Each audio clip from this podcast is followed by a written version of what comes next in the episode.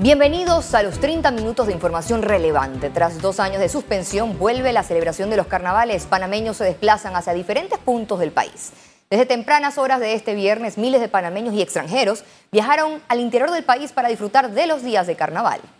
La gran terminal nacional de transporte de Albrook estuvo abarrotada de los viajeros que se dirigen a los diferentes puntos del país concurridos como las provincias de Los Santos, Herrera, Coclé, Chiriquí y Bocas del Toro. El director de operaciones, Gustavo Granados, indicó que se puso a disposición 2.200 buses para transportar a 55.000 personas.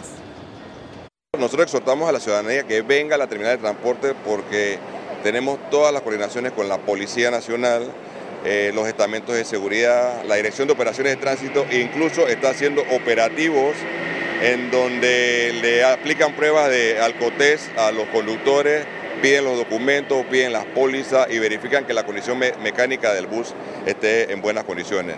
Entonces exhortamos a que vengan acá porque se garantiza la seguridad de todos a través de nuestro sistema de seguridad electrónico. Desde tempranas horas de la mañana inició el éxodo de panameños hacia el interior del país, quienes disfrutarán de los carnavales o compartirán con familiares en sus días libres. El tráfico denso en la vía panamericana con dirección al interior del país afectó principalmente a los conductores que salieron en horas de la tarde de sus trabajos. Durante estos cuatro días, las provincias de Los Santos, Chiriquí, Veraguas y Bocas del Toro son muy visitadas. La autoridad del tránsito hizo un llamado a los conductores a respetar las normas de tránsito durante carnavales y reiteró las sanciones por incumplir con las mismas. La seguridad en las calles no es algo exclusivo o inherente solamente a la autoridad de tránsito o a la policía de tránsito. Todos tenemos que aportar y la manera que tenemos que hacerlo es cumpliendo con las normas del tránsito, ¿verdad? Entendiendo que tenemos que respetar los límites de velocidad. Si te sorprenden conduciendo bajo el efecto del alcohol, se te va a retener la licencia dependiendo si es la primera, segunda o tercera vez. La primera vez serían tres meses, la segunda vez seis meses, la tercera vez dos años. Se te va a remover el vehículo en grúa. Este viernes iniciaron las actividades por el Carnaval 2023 a nivel nacional. En la siguiente nota, detalles del impacto económico que dejará al país. En la madrugada de este viernes fue el cierre de prácticas detonadas en las tablas provincia de Los Santos, donde tanto las reinas salientes como las del 2023 se apoderaron del Parque Porras junto a sus tunas. Mientras que en la ciudad de Panamá está todo listo en Cinta Costera 1 para iniciar las actividades desde esta noche. Primero con el acto de coronación desde las 8.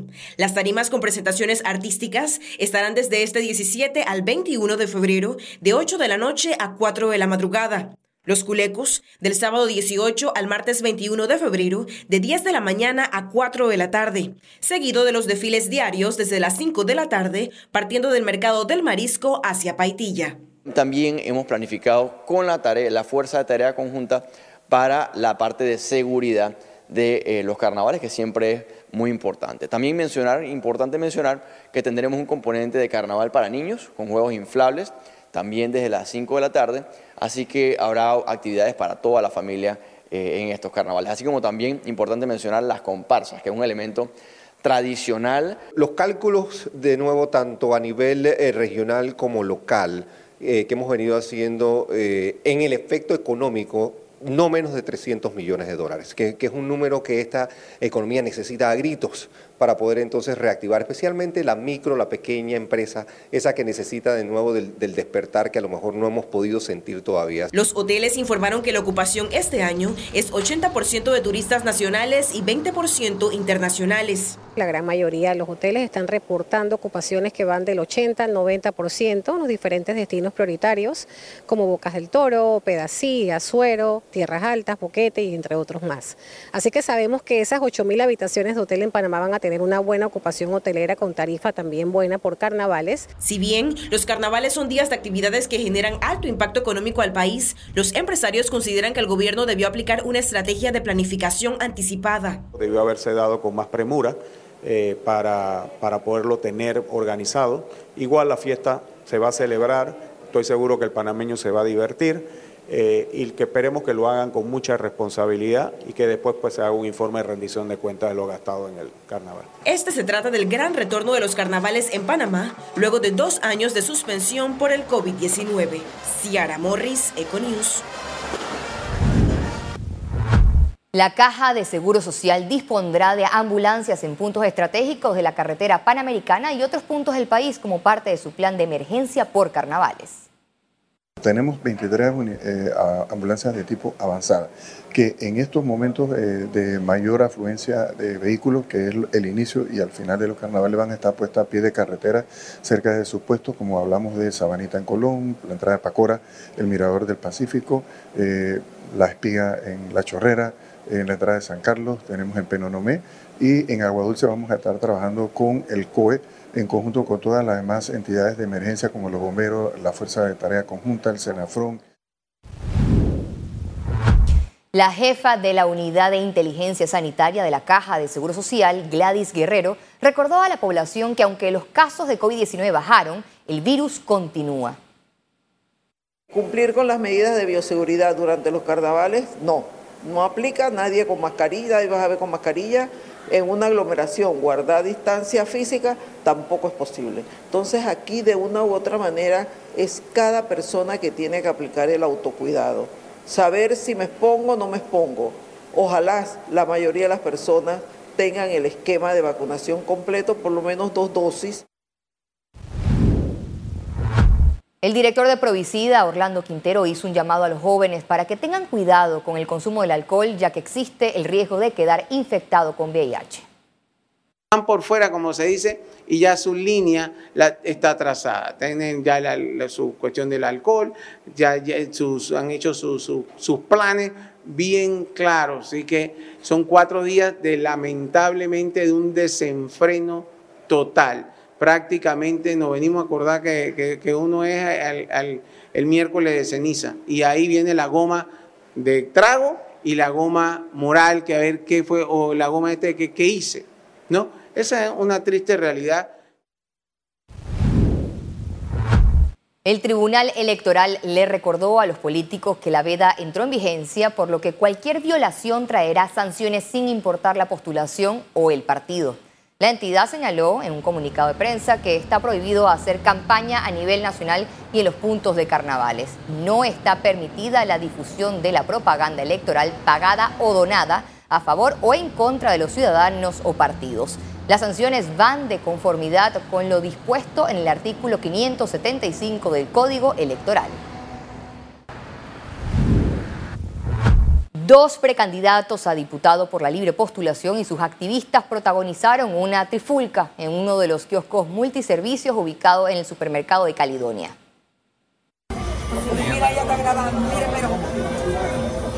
señora, graba. Te sorprendí haciendo renuncia. Tengo la renuncia. Eres una delincuente. En la carrera por lograr la mayor cantidad de firmas en la libre postulación, los precandidatos a diputado en el circuito 8-3, José Luis Fusá y Samantha Acrich, se fueron a los epítetos y se señalaron ambos de cometer supuesto fraude. Me acabas de agredir. Me acabas de agredir. Me acabas de agredir. Y las cámaras están. Me acabas de agredir. Y las cámaras lo vieron. Me golpearon. Me golpearon no, golpearon, estaba haciéndole renuncia a mi hijo. Sí, sin vergüenza, sin vergüenza. Le están haciendo renuncia a mi hijo. El precandidato José Luis Fusá contó su versión de los hechos. Mi mamá sorprende de forma infraganti a un activista de la precandidata Samantha Acris manipulando un kiosco y manipulando la voluntad de una ciudadana panameña, sacándole una renuncia de forma fraudulenta. Esto es lo que se da. Luego este caballero se voltea, ve a mi mamá grabando esta comisión de delito y se le abalanza a golpearla. La precandidata diputada Samantha Acris manifestó a este medio que la persona quedó sorprendida cuando supo que el sistema registraba su firma a favor de Fusá cosa que nunca sucedió. Ella juró pues no haber apoyado a nadie, por lo menos no bajo su consentimiento, y pues eh, mi activista procede, que, pues es lo que los hemos capacitado para hacer, procede a entrar al kiosco para señalizarle a la, a la firmante a quién estaba registrado ese apoyo. Ella nos dice pues que no tenía idea quién era ese señor, que ella solamente había apoyado a Zulay Rodríguez para candidata a presidenta. Eh, y bueno, en ese momento se le explica cómo hacer la renuncia, en caso tal de que quiera hacerla, ella voluntariamente aceptó.